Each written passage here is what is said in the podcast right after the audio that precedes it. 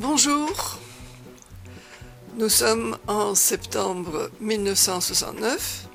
Je m'apprête donc à quitter l'Europe et Genève, où j'abandonnerai mon cœur que je ne retrouverai jamais. Cela n'empêchera pas la loyauté et la fidélité, mais sans le cœur. Enfin, me voilà en route.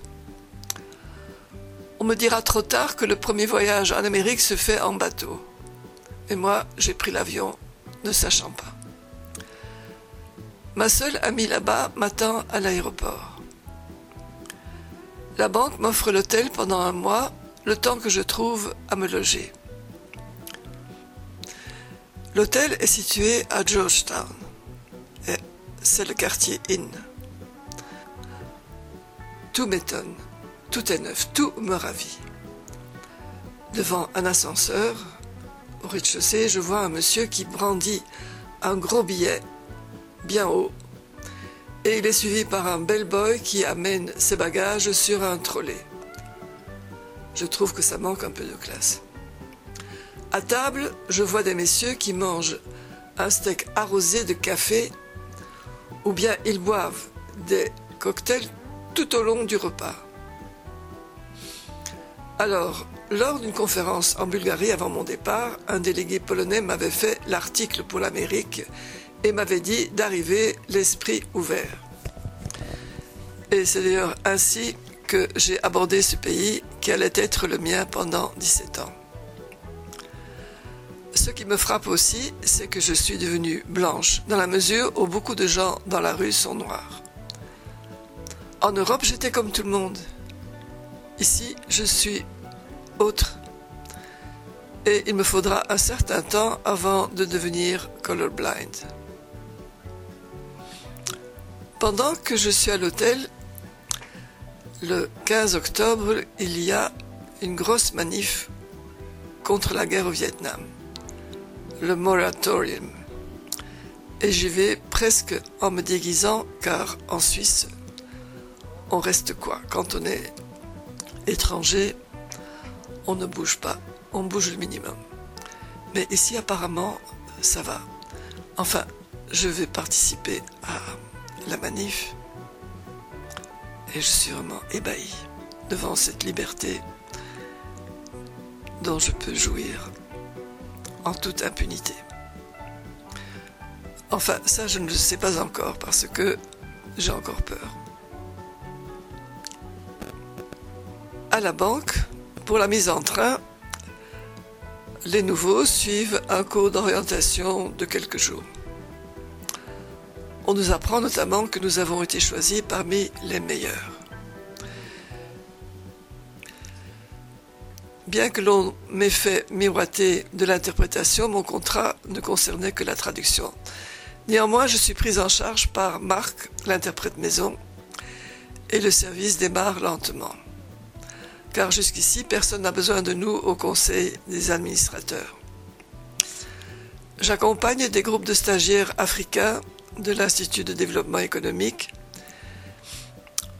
où je, traduis lors des conférences qui leur sont données. Ces stagiaires sont des fonctionnaires d'un grade assez élevé qui font un séjour de plusieurs semaines à la banque et au Fonds monétaire.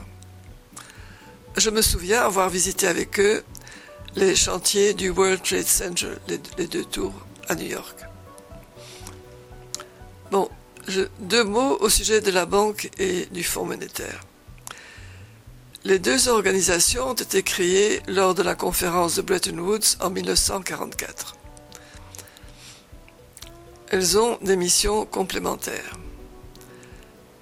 La banque travaille aux côtés des pays en développement pour réduire la pauvreté et accroître la prospérité, tandis que le fonds veille à la stabilité du système monétaire international et exerce une surveillance sur les politiques de change. Un pays doit d'abord devenir membre du FMI avant de pouvoir adhérer au groupe de la Banque mondiale. Actuellement, les deux institutions comptent 189 pays membres. Alors, le service d'interprétation démarrera vraiment avec l'arrivée d'un administrateur algérien qui comprend trop peu l'anglais pour suivre les débats. L'administration lui représente que ce service coûte cher, mais comme à l'époque les pays pétroliers font la loi, l'interprétation sera maintenue. Là où le bas blesse est le salaire. À Genève, dans les organisations internationales, chaque fonction est assortie d'un salaire bien déterminé. En Amérique, et ça je ne le savais évidemment pas, un salaire, ça se négocie, sans quoi on vous offre le minimum. Je vois mon niveau de vie dégringoler à vue d'œil. Plus de restaurants, on se contente de la cantine. Et quand je cherche un appartement dans un beau quartier, l'agent immobilier me dit que c'est au-dessus de mes moyens. Or, à Genève, ça n'aurait pas été un problème. À la banque, on me dit que le salaire de départ est tout à fait provisoire, mais que si je donne satisfaction, je recevrai mon salaire véritable. C'est une promesse qui n'a pas été tenue alors qu'au bout d'un an, j'avais été classé comme le meilleur élément de toute la division. J'attendrai l'évaluation annuelle suivante pour me plaindre et les choses s'arrangeront. Dans notre recherche de logement, nous sommes aidés par un bureau spécial chargé des relations avec le personnel. Une dame du staff me montre un plan de Washington et me signale les quartiers où on peut habiter et ceux où cela est déconseillé. Je trouve un appartement juste à la frontière. L'immeuble porte le nom pompeux de The Envoy. Il faut dire que nous sommes près du quartier des ambassades.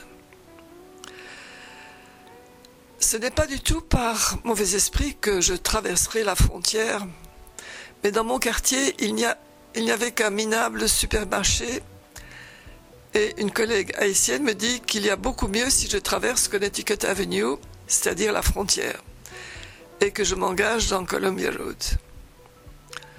Or, voilà que la première fois que je transgresse les recommandations du staff, un samedi après-midi, et que je pénètre dans Columbia Road, j'entends des appels au secours venus d'une voiture.